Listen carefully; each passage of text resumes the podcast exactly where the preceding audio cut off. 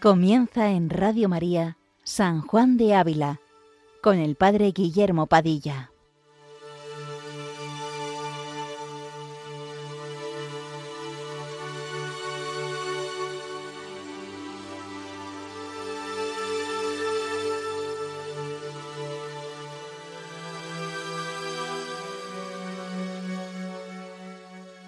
Muy buenos días, queridos amigos de Radio María. Continuamos esta mañana con este programa dedicado a San Juan de Ávila, doctor de la Iglesia Universal, que resplandece en este siglo XXI como luz del mundo, que viene a iluminar con total actualidad nuestro caminar por estos senderos de la vida cristiana.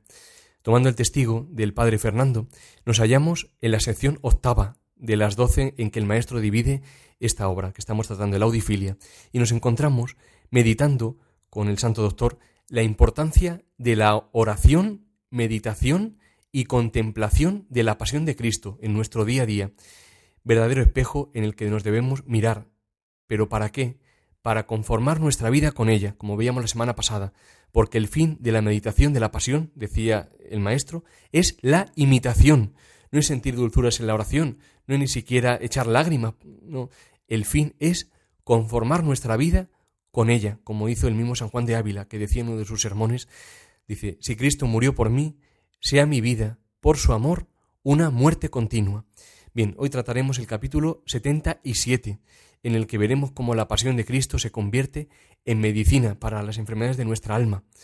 Por ello le pedimos muy especialmente, con profunda fe, al Espíritu Santo, que venga en nuestro auxilio, que su luz invada nuestras almas, que su calor encienda en amor nuestro corazón para que verdaderamente se pueda sacar provecho de la lectura y breve comentario de este capítulo de la audifilia. Comienza así.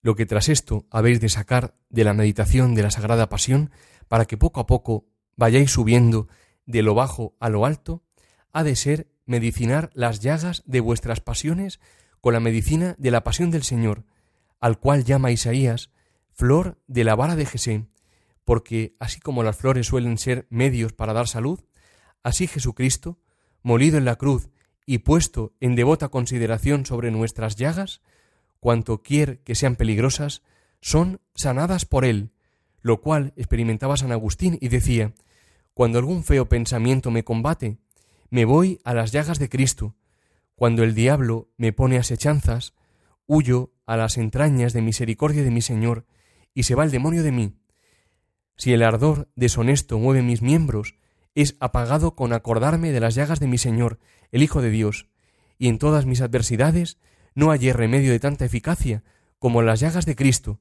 en aquellas duermo seguro y descanso sin miedo. Lo mismo dice y experimentó San Bernardo, y experimentan todos aquellos que, viéndose acosados de sus pasiones, como la cierva lo es de los perros, van con piadoso corazón a beber de aquellas fuentes sagradas del Salvador, penosas para Él y causadoras de gozo y refresco para nosotros. Hemos de partir de un punto fundamental, que no es otro que reconocer que todos, como consecuencia de la concupiscencia que tenemos tras haber quedado perdonado el pecado original por el bautismo, que la concupiscencia, pues mirar, es esta tendencia al mal que no es pecado, pero que procede del pecado y al pecado conduce, como decía el Concilio de Trento, que todos experimentamos y que como, consecuencia de ella nos podemos ver tentados por nuestras pasiones, tentados de pereza, tentados de soberbia, tentados de lujuria, de ira, de avaricia, tentados de gula, de envidia. Bien, cada alma será tentada por un lado o por otro, pero antes o después, ciertamente, experimentaremos la tentación y Dios lo permitirá. ¿Para qué? Para la lucha, es decir, para poder de verdad quedar decantados por el amor de Dios. Bien, pues en estas tentaciones el remedio eficaz para sanar estas llagas del alma es mirar a Cristo crucificado, es decir, considerar profundamente las llagas de Cristo, más aún, es meternos en ellas para no salir, como decía el maestro, porque ahí encontraremos remedio para todas las tentaciones. San Elceario de Sabrán, un conde francés santo del siglo XIV, perteneciente a la tercera orden franciscana, que vivió la virginidad junto con su esposa, la Beata Delfina, escribía muy bellamente esto. En una de sus cartas decía a su esposa, Me encuentro muy bien, amada esposa. Si quieres verme, búscame en la llaga del costado de nuestro dulce Jesús, pues allí es donde yo habito, y allí me encontrarás. En balde me buscarás en otra parte. Ojalá cada uno pudiera decir eso, que nos encontrarán siempre en la llaga del costado de Cristo. Que bien han entendido esto los santos en todas las épocas, y también lo escribe el maestro citando a San Agustín y a San Bernardo, y lo mismo también encontramos en Santo Tomás de Aquino, en una de sus conferencias, donde dice que la pasión de Cristo no solo es remedio de nuestros pecados, sino que sirve de ejemplo, guía y modelo a toda nuestra vida. Textualmente dice, todo aquel que quiera llevar una vida perfecta no necesita hacer otra cosa que despreciar lo que Cristo despreció en la cruz y apetecer lo que Cristo apeteció. En la cruz hallamos el ejemplo de todas las virtudes.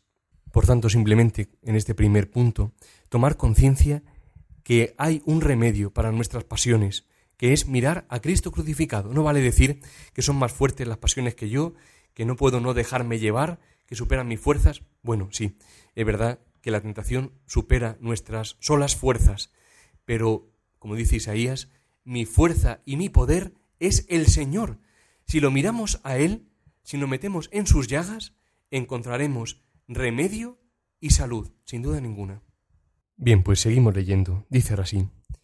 Y allí experimentan ser gran verdad lo que en figura hizo Moisés por mandamiento de Dios, cuando alzó una víbora de metal puesta en un palo, para que siendo mirada de aquellos que eran picados de víboras ponzoñosas, les librase de muerte y diese salud, la cual víbora, aunque por la figura parecía tener ponzoña, mas no la tenía, porque era víbora de metal, y de esta manera Jesucristo nuestro Señor tiene verdadera carne, semejante a la carne del pecado, porque era sujeta apenas, mas es ajena de todo pecado, porque es carne de Dios, y formada por el Espíritu Santo, y guardada por Él, y puesto en lo alto de la cruz, muerto en ella, libra de muerte y da salud a todos los mordidos de las tentaciones que con fe y amor van a Él.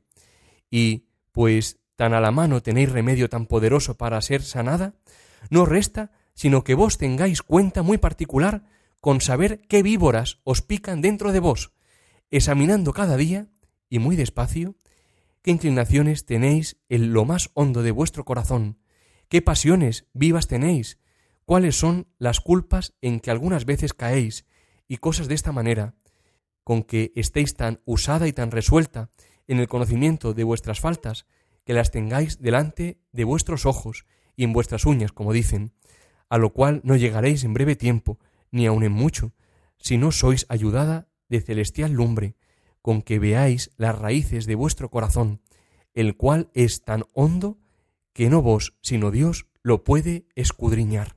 Jesucristo crucificado, puesto en cruz, es el remedio para todas nuestras dolencias, especialmente del alma. Si existiese en el mundo un remedio para todas nuestras enfermedades, dolencias, tristezas del alma, allí que iríamos, a buscarlo. Pues el remedio existe, como decimos, y es verdaderamente eficaz. Es la contemplación de Cristo crucificado. Él es esta serpiente de bronce que levantó Moisés en el desierto, que curaba a todo aquel que era picado por las víboras. Es decir, Cristo cura a aquel que es picado por la tentación y que quiere realmente salir no vencido, sino vencedor de ella. Pero para ello es muy importante que conozcamos primero, como dice San Juan de Ávila, cuáles son esas víboras de nuestro corazón, es decir, cuáles son las tentaciones por las que nos vemos más asediados, cuáles son esas malas hierbas que crecen en nuestro corazón para que vayamos y las quitemos de raíz. Mira, la tentación pasa como con las malas hierbas, como venimos diciendo.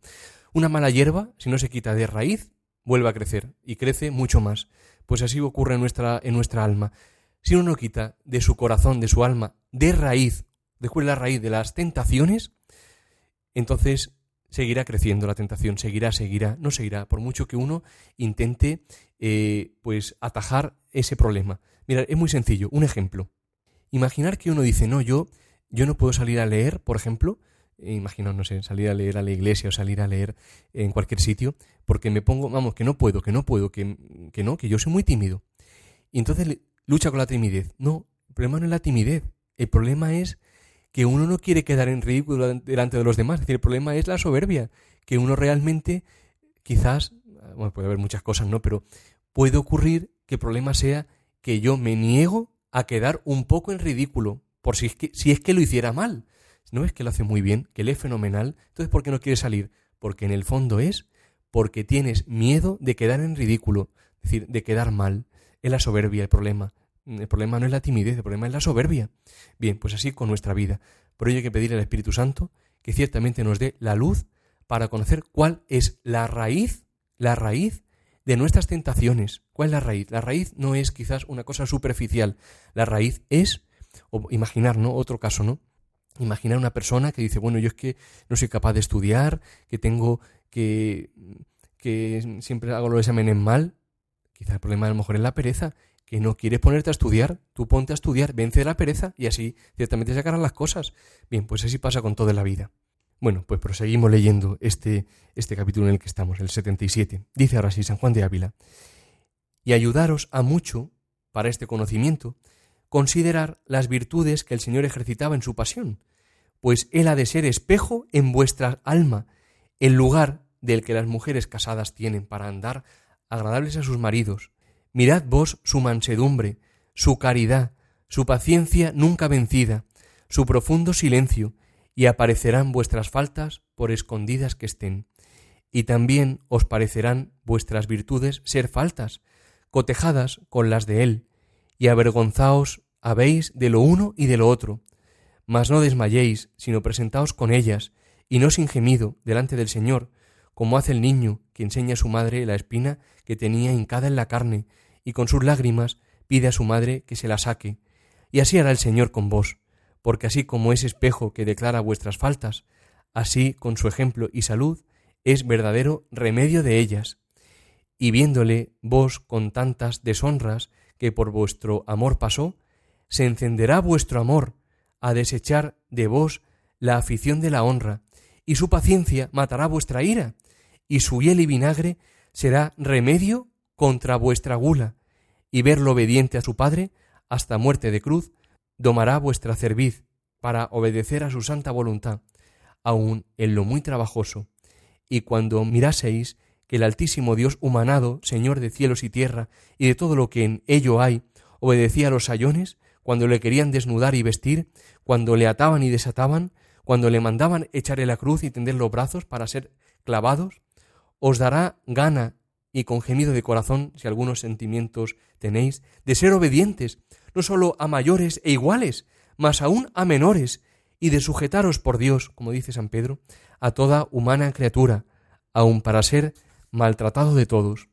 Y por esta forma morirá en vos la codicia, si miráis sus manos agujereadas, dando su sangre por el bien de los hombres, para que ellos cumplan lo que Él primero mandó, cuando dijo, Amaos como yo os amé. Y en conclusión, probaréis por experiencia que dijo San Pablo, verdad, cuando decía que nuestro hombre viejo fue crucificado con Cristo. Esto justo que acabamos de leer en San Juan de Ávila es lo que leemos en la conferencia que citábamos anteriormente de Santo Tomás de Aquino, también doctor de la Iglesia del siglo XIII, conferencia que además podemos leer en el oficio de la memoria de este santo doctor, que celebramos los 28 de enero. Escriba así Santo Tomás, veréis qué paralelismo tan curioso con lo que escribe San Juan de Ávila. Si buscas un ejemplo de amor, nadie tiene amor más grande que el que da la vida por sus amigos, dice el Señor. Esto es lo que hizo Cristo en la cruz, y por esto si Él entregó su vida por nosotros, no debemos considerar gravoso cualquier mal que tengamos que sufrir por Él. Si buscas un ejemplo de paciencia, encontrarás el mejor de ellos en la cruz. Dos cosas son las que nos dan la medida de la paciencia. Sufrir pacientemente grandes males o sufrir, sin rehuirlos, unos males que podrían evitarse. Ahora bien, Cristo en la cruz sufrió grandes males y los soportó pacientemente, ya que en su pasión no profería amenazas. Como cordero llevado al matadero enmudecía y no abría la boca. Grande fue la paciencia de Cristo en la cruz. Corramos en la carrera que nos toca, sin retirarnos, fijos los ojos en el que inició y completa nuestra fe. Jesús, que renunciando al gozo inmediato, soportó la cruz, despreciando la ignominia. Si buscas un ejemplo de humildad, mira al crucificado. Él, que era Dios, quiso ser juzgado bajo el poder de Poncio Pilato y morir. Si buscas un ejemplo de obediencia, imita aquel que se hizo obediente al Padre hasta la muerte. si por la desobediencia de uno, es decir, de Adán, todos se convirtieron en pecadores, así, por la obediencia de uno, todos se convertirán en justos. Si, si buscas un ejemplo de desprecio de las cosas terrenales, imita aquel que es Rey de Reyes y Señor de Señores, en quien están encerrados todos los tesoros del saber y el conocer, desnudo de la cruz, burlado, escupido, flagelado, coronado de espinas, a quien finalmente dieron a beber hiel y vinagre. No te aficiones a los vestidos y riquezas, ya que se repartieron mis ropas, dice el Señor, ni a los honores, ya que él experimentó las burlas y azotes, ni a las dignidades, ya que le pusieron una corona de espinas que habían trenzado, ni a los placeres, ya que, como leemos en la Escritura, para mi sed me dieron vinagre. Tras leer lo que San Juan de Ávila escribía, y el eco además que encontramos en este otro santo, habría que hacerse varias preguntas. ¿A qué estoy dispuesto por amor? ¿Quiero amar de verdad y por ello estoy dispuesto hasta llegar al sufrimiento por ello, por amor? Nada más lejano que el amor de una madre por un hijo. Está dispuesta una madre a llegar a lo que sea por su hijo. Bien, pues entonces, ¿a qué estoy dispuesto yo por amor a Dios? ¿Por qué inquietarme cuando soy juzgado por los demás? Cuando se dice, incluso sin razón, que he dicho tal o cual cosa, si Cristo el inocente, con mayúsculas, fue juzgado. Esto adquiere gran relevancia en la vida religiosa o sacerdotal. ¿Cuántas veces nos inquietamos, le damos una relevancia desmesurada a lo que pueden pensar o decir de mí, a lo que digan las hermanas de la comunidad o mis compañeros sacerdotes? La gran verdad es que nuestra soberbia nos hace no soportar ser tenidos por menos de lo que creemos ser. O cabría preguntarse, ¿cómo resistirme yo al cambio de destino? Por ejemplo, cuando me es mandado por el superior? ¿Por qué inventarme tantas excusas? ¿Por qué revelarme conscientemente y de forma eh, consentida interiormente? Cuando Cristo se hizo obediente a unos sayones, más aún, habría que ver por qué me escuece tanto cuando algún inferior a mí me manda algo, o no me hace el caso que yo creo que debería hacerme, inferior me refiero entre comillas. Bien, todo se soluciona mirando a Cristo. En fin, en definitiva, la pregunta que habría que hacerse sería, ¿Por qué nos aferramos, nos afanamos por ser grandes, o mejor dicho, por ser tenidos por tales, cuando el Rey de Reyes y Señor de Señores se hizo sumamente pequeño en este mundo? La gran verdad, como decía en un libro de, de San Francisco de Asís, es que nadie quiere ser pequeño, ni en el mundo, ni muchas veces por desgracia, en la Iglesia. Todos queremos ser grandes. Sin embargo, de los que son como niños es el reino de los cielos. Dichosos los pobres de espíritu, porque de ellos es el reino de los cielos. Es decir, habría infinidad de citas que citar del Evangelio. El mismo Jesucristo se pone en tus manos, sumamente pequeño en apariencia, cuando vas a recibir la Sagrada Comunión. Y tú, sin embargo, cada uno de nosotros, quiere ser grande y tenido por tal. Habría que plantearse muy, muy seriamente qué buscamos en nuestra vida cristiana, sacerdotal o religiosa. ¿Buscamos de verdad imitar a Cristo? ¿Hacernos pequeños como Él?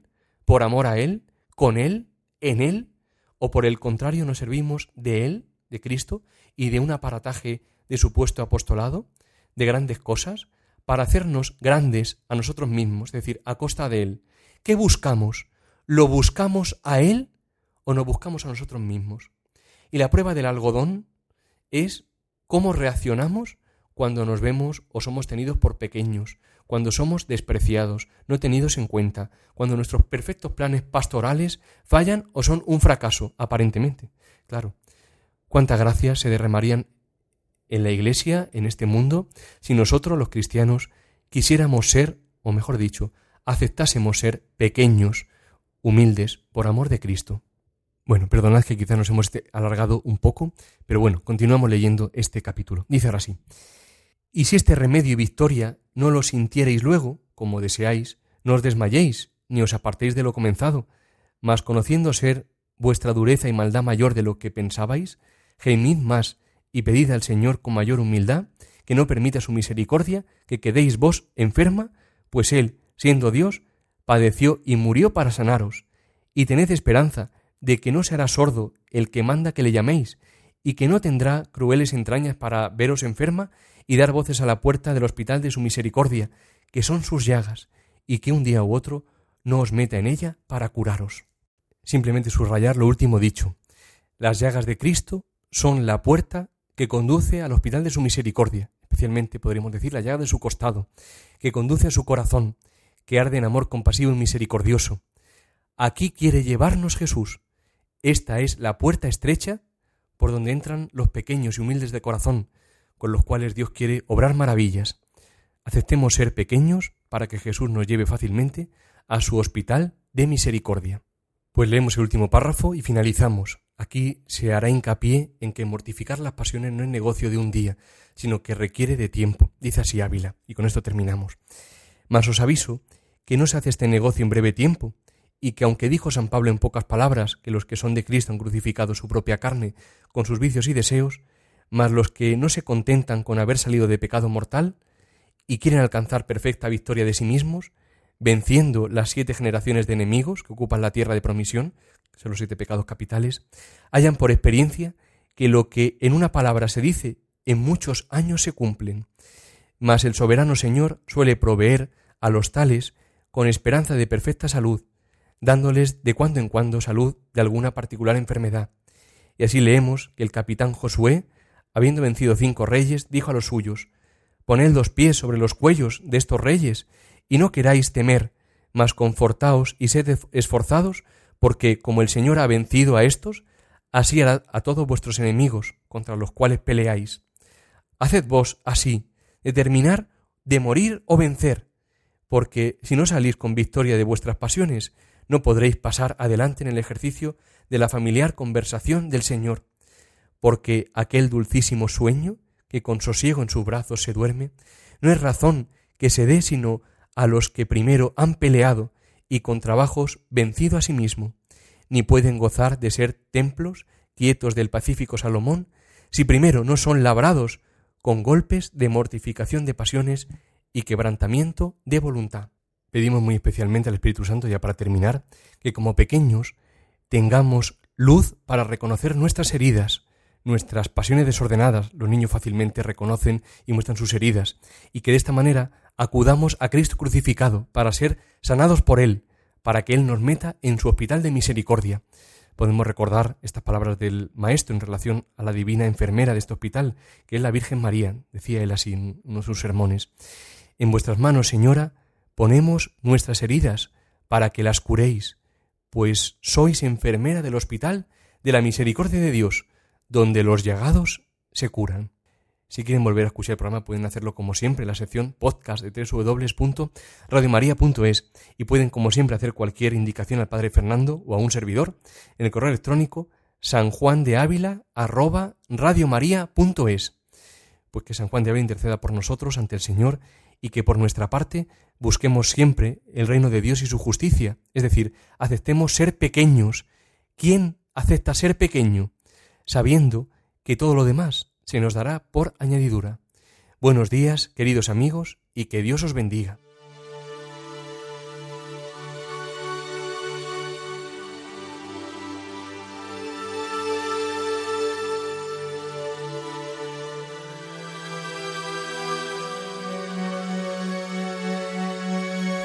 Les hemos ofrecido en Radio María San Juan de Ávila, dirigido por el Padre Guillermo Padilla.